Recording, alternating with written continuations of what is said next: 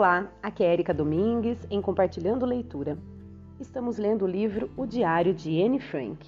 Então, dando continuidade, sexta-feira, 12 de maio de 1944. Querida Kitty, estou tão ocupada neste momento que o tempo não é suficiente para concluir meus estudos. Quer saber o que ainda tenho para fazer? Aí vai. Até amanhã preciso acabar a leitura da primeira parte da biografia de Galileu pois o livro tem de ser entregue na biblioteca. Comecei ontem, mas vou ler tudo. Na próxima semana quero ler Palestina, uma encruzilhada e o segundo volume do Galileu. Ontem acabei a primeira parte da biografia do Carlos V e agora é urgente atualizar meus apontamentos e as datas genealógicas. Tirei de vários livros três páginas cheias de palavras estrangeiras que quero decorar. A minha coleção de estrelas de cinema está numa desordem aflitiva e tem de ser arrumada mas só isso me levaria alguns dias. E como professora N, conforme já foi dito, está sufocada de trabalho, o caos daquela coleção tem de ser fatalmente abandonado à sua sorte por mais algum tempo. Teseu, Édipo, Peleu, Orfeu, Jazão e Hércules estão à minha espera. Os seus feitos históricos confundem-se ainda na minha cabeça como uma trama de fios embaralhados e multicoloridos. Também Byron e Fídias precisam ser estudados para eu não perder a ligação. O mesmo acontece com as guerras dos sete e dos nove anos. Ando misturando tudo, mas que quer que faça quando se tem uma memória tão fraca como a minha? E agora pode imaginar como serei aos 80 anos. É verdade, ia me esquecendo da Bíblia. Espero não demorar muito para chegar à história do banho de Susana. E que querem dizer com os crimes de Sodoma e Gomorra? Ai, tanta coisa para perguntar, tanta coisa por aprender. A Liselotte von der Faust até a abandonei por completo. Vê, Kitty, que estou estourando? Ah, e agora outra coisa. Já sabe há muito que o meu maior desejo é vir a ser jornalista e mais tarde escritora famosa. Serei capaz de realizar esta minha ambição? Ou será tudo isso uma mania de grandeza ou até uma loucura? Só o futuro dirá. Mas assuntos não me faltam. Vou publicar um livro depois da guerra, O Anexo. Se serei ou não bem-sucedida não se pode prever, mas o meu diário servirá de base. Além da história do anexo, tenho outras ideias. Vou falar nelas mais, mais longamente quando tiverem tomado forma. Sua N. Sábado, 13 de maio de 1944. Ontem, o aniversário do papai coincidiu com os seus 19 anos de casado. A faxineira não apareceu lá embaixo no escritório e o sol brilhava como ainda não tinha brilhado neste ano. O castanheiro está coberto de flores e acho-o ainda mais belo do que no ano passado. O Cofos deu ao papai a biografia de Linneu, o Kraler um livro sobre história natural e o do céu, Amsterdã e Water. Os Van Damme deram um cesto tão maravilhosamente enfeitado que nenhum artista faria melhor, contendo três ovos uma garrafa de cerveja, um frasco de iogurte e uma gravata verde. O nosso frasco de geleia quase desaparecia ao lado daquilo. As rosas que lhe ofereci cheiravam muito bem, mas os cravos da Mip e da Eli não têm cheiro nenhum, embora sejam lindíssimos. O papai não pode se queixar. Vieram 50 pastéis, que coisa maravilhosa! O papai, por sua vez, ofereceu doce e uma garrafa aos homens e iogurte para as senhoras. Foi uma festa ótima. Sua N. Terça-feira, 16 de maio de 1944. Querida Kitty, não tenho falado neste assunto há um bom tempo, por isso vou reproduzir hoje uma discussão que tiveram ontem o senhor e a senhora Vandam. A senhora Vandam, então agora ela vai falar, né, reproduzir o diálogo que, que aconteceu e agora é a senhora Vandam que está falando. Os alemães devem ter reforçado o muro do Atlântico. Com certeza farão tudo o que puderem para impedir que os ingleses desembarquem. É espantoso que os alemães tenham tanta força. O Sr. Vandam. É verdade, é horrível. Ela. Sim, sim. Ele. No fim, os alemães ainda ganham a guerra. São tão fortes. Ela. Provavelmente, ainda não me convenci do contrário. Ele. É melhor eu não dizer mais nada. Ela. Mas você me responde sempre e não consegues ficar calado. Ele. Afinal, as minhas respostas não dizem nada. Ela. Mas mesmo assim quer responder e quer ter sempre razão. As suas profecias estão longe de dar certo. Ele. Até agora nunca me enganei. Ela.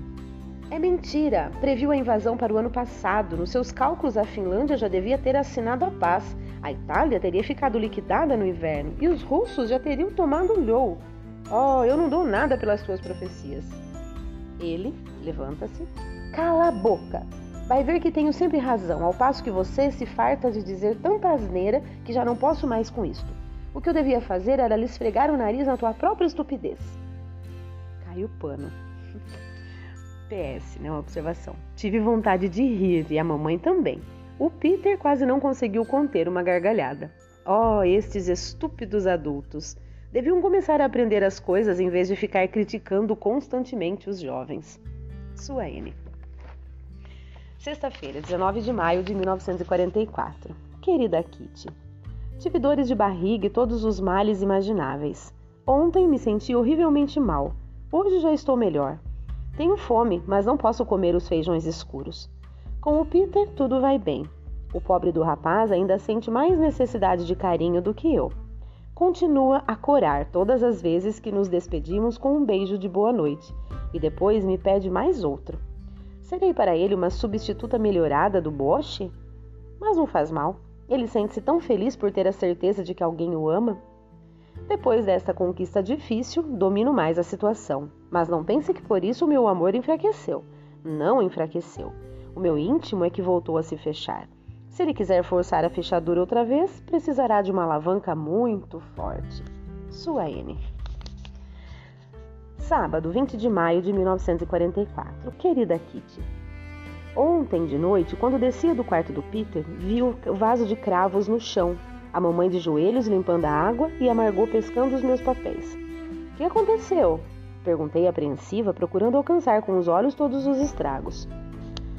Tudo nadando. As minhas pastas das árvores genealógicas, os cadernos, os livros. Estava quase chorando. Fiquei tão impressionada que nem consigo lembrar-me do que falei. A Margot me contou depois que eu disse palavras como danos incalculáveis, horrível, medonho, irreparável. O papai deu uma gargalhada, a mamãe e a Margot também, mas eu só conseguia chorar por causa do tempo perdido que tinha dedicado àqueles apontamentos tão cuidadosamente elaborados. Mas vendo bem as coisas, os danos incalculáveis não eram assim tão grandes. E, sentada no chão, separei com cautela os papeizinhos colados uns aos outros e depois pendurei-os no varal de roupas. Aquilo era um espetáculo engraçado e me deu vontade de rir. Maria de Médici ao lado de Carlos V e Guilherme de Orange ao lado de Maria Antonieta. Isto é uma profanação, gracejou o senhor Vandam. Pedi ao Peter que tomasse conta da minha papelada e desci. Quais livros ficaram estragados? Perguntei a Margot, que estava examinando o meu tesouro de livros. O de álgebra, respondeu ela. Mas infelizmente o livro de álgebra não estava totalmente estragado. Quem me dera que ele tivesse caído mesmo dentro da jarra. Nunca tive tanta antipatia por um livro. Logo ao abri-lo, lemos os nomes de umas 20 pessoas que já estudaram por ele. É um livro velho, amarelecido, cheio de rabiscos e de correções. Quando tiver um dos meus dias de atrevida e travessa, vou rasgar aquela droga em mil pedaços. Sua N. Segunda-feira, 22 de maio de 1944. Querida Kitty, Dia 20 de maio, o papai perdeu em uma aposta com a senhora Vandam cinco frascos de iogurte. A invasão, de fato, ainda não veio. Não é exagero se te disser que toda a cidade de Amsterdã, toda a Holanda, mais toda a costa ocidental da Europa até a Espanha, só fala e discute dia e noite sobre a invasão. Tudo aposta, tudo tem esperança. A tensão aumenta e está ficando insuportável. Afinal, nem todas as pessoas que nós julgávamos bons holandeses mantêm a sua confiança nos ingleses. Os homens querem ver grandes façanhas, atos heróicos. Ninguém consegue ver um palmo diante do nariz. Ninguém se quer lembrar de que os ingleses defendem a sua própria terra. Todos julgam que eles têm obrigação de salvar o mais depressa possível a Holanda. Mas quais são as obrigações dos ingleses para conosco? que fizeram os holandeses para merecer um auxílio tão nobre? Como esperam com tanta certeza? Os holandeses que não se admirem se se enganarem. No fim, os ingleses não têm feito mais má figura do que todos os outros países e países vizinhos que estão agora ocupados. Os ingleses não precisam de se desculpar quando os acusamos de terem dormido durante todos aqueles anos em que os alemães se armaram, pois os outros países, em especial os que estão mais próximos da fronteira alemã, também estiveram dormindo. Não adianta nada em fazer como o avestruz. Isso já o reconheceram os ingleses e o resto do mundo. É por isso que os aliados, todos juntos e cada um por si, e a Inglaterra sobretudo, se veem obrigados a fazer pesados sacrifícios. Não há país nenhum que tenha vontade de sacrificar os seus homens só para o bem de um outro país. E a Inglaterra não é diferente. A invasão, a libertação, a liberdade, tudo virá um dia. Mas a Inglaterra e a América que vão fixar as datas, e não os habitantes dos países ocupados. Reina o, o, reina o antissemitismo nos círculos onde antigamente nem se pensava em tal coisa. Isso nos impressionou profundamente. A causa deste ódio contra os judeus talvez se compreenda e se explique, mas a verdade é que se trata de um equívoco. Os cristãos censuram os judeus e dizem que eles se rebaixam perante os alemães, que denunciam os seus protetores e que muitos cristãos têm, por culpa dos judeus, sofrido terríveis provações. Pode ser que haja alguma verdade, mas, como em todas as coisas, há o reverso da medalha. O que fariam os cristãos se estivessem no lugar dos judeus? Será fácil a alguém manter-se firme e correto com os métodos usados pelos alemães? Todos sabem que é quase impossível. Então por que, é que se exige o impossível dos judeus? Nos grupos ilegais da resistência corre o boato de que os judeus alemães, em tempos emigrados para a Holanda e agora deportados para a Polônia, nunca mais poderão regressar aqui. Tinham direito de asilo na Holanda, mas, logo que Hitler tenha desaparecido, serão forçados a voltar para a Alemanha. Ao ouvir coisas assim, surge a pergunta: para que, se para que se faz esta guerra tão dura e tão longa? Disse sempre que lutamos todos juntos pela verdade, pela liberdade, pelos direitos do homem. E afinal a discórdia começa enquanto ainda se luta. E já outra vez o judeu é inferir aos outros? Oh, como é triste que o velho dito se verifique mais uma vez. Os atos de um cristão são da sua própria responsabilidade. Mas tudo o que faz qualquer judeu recai sobre todos os judeus. Com franqueza, não compreendo que os holandeses, este povo bom, honesto e leal, nos condenem assim. A nós, que somos o povo mais oprimido, mais infeliz de todos os povos do mundo. Só me resta esperar isto: que o ódio aos judeus seja apenas passageiro e que os holandeses voltem a mostrar-se como são na realidade. Oxalá voltem a não vacilar no seu sentido de justiça porque o antissemitismo é uma injustiça. Gosto da Holanda. Esperei sempre que um dia me servisse de pátria, a mim, que já não tenho pátria, e continuo a ter essa esperança. Sua N. Gente, eu fui pesquisar o que é antissemitismo. Até a última vez que eu li, eu acho que eu, eu li antissemitismo, mas é antissemitismo.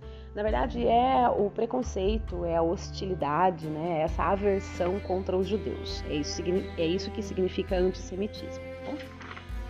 Bom, eu vou só fazer a leitura de uma frase que está evidenciada aqui. Na verdade, a leitura de uma frase é só mais um pedacinho de um dia, aí a gente já termina o áudio, tá bom? Então, a frase é o seguinte, ó. O gato tinha escolhido um lugar no meio da serragem mas o Fufi passou pelas tábuas, Fufi ou Fifi, passou pelas tábuas e pingou quase todo no barril das batatas.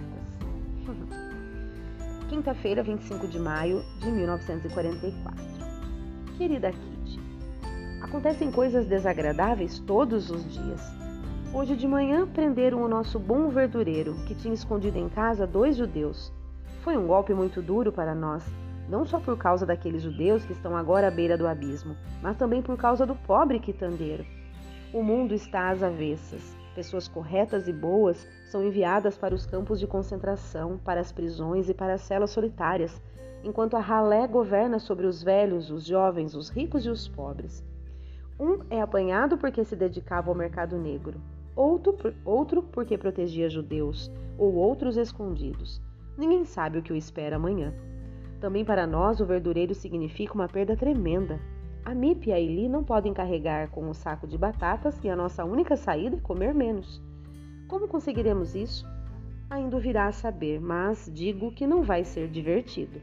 A mamãe propõe suprimir o café da manhã e comer a papa no almoço, e à noite batatas fritas, e talvez uma ou duas vezes por semana um pouco de salada e de legumes. Isso quer dizer passar fome. Mas todas essas privações são preferíveis a sermos descobertos. Suaine. Ai, vou parar por aqui. Gente do céu, essa menina é muito incrível.